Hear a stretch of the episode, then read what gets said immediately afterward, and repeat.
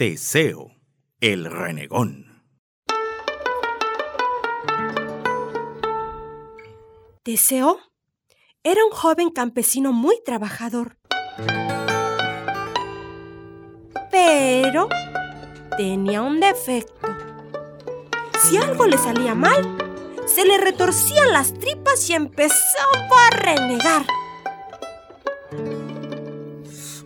¡Ay, ay! ¡Maldición! ¡De las maldiciones malditas!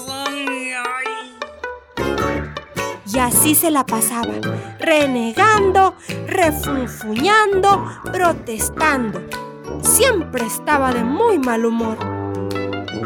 Un día, muy tempranito, Teseo subió a su carreta y emprendió el viaje rumbo al pueblo. La mañana era fresca, el sol parecía perfecto. Hasta que la carreta ah, se atascó. Una rueda se había hundido en el lodo del camino. Entonces, Teseo comenzó a manotear y a maldecir como era su costumbre. ¡Ay! ¡Trueno de Zeus! ¿Por qué justo hoy? ¿Y por qué a mí? ¡Ay, maldito agujero! Os haré visteces, bueyes ciegos, torpes.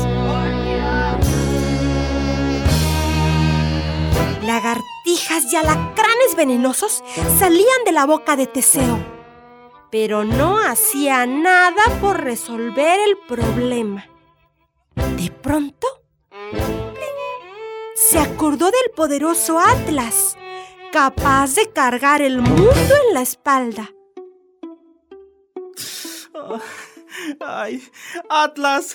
¡Oh, poderoso Atlas! ¡Te necesito! ¡Ven! ¡Ayúdame a sacar mi carreta de lodo! ¡Ayúdame! Teseo gritaba y llamaba tanto que el dios Atlas, harto de escucharlo, se hizo presente. ¿Cómo te atreves a molestarme de tal manera, Teseo?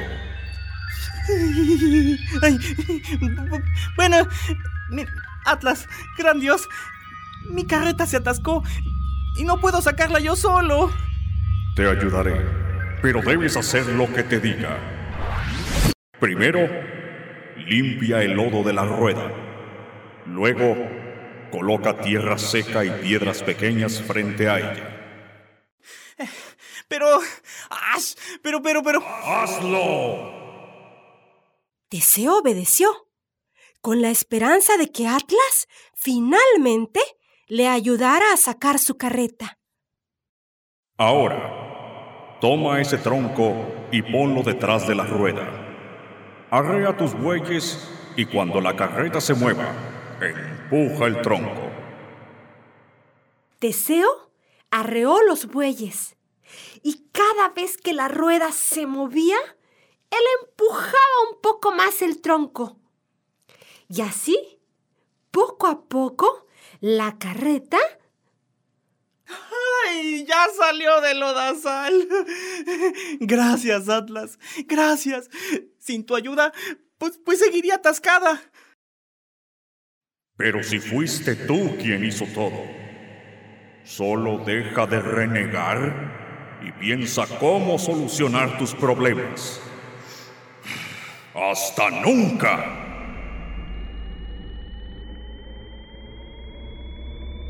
Atlas desapareció.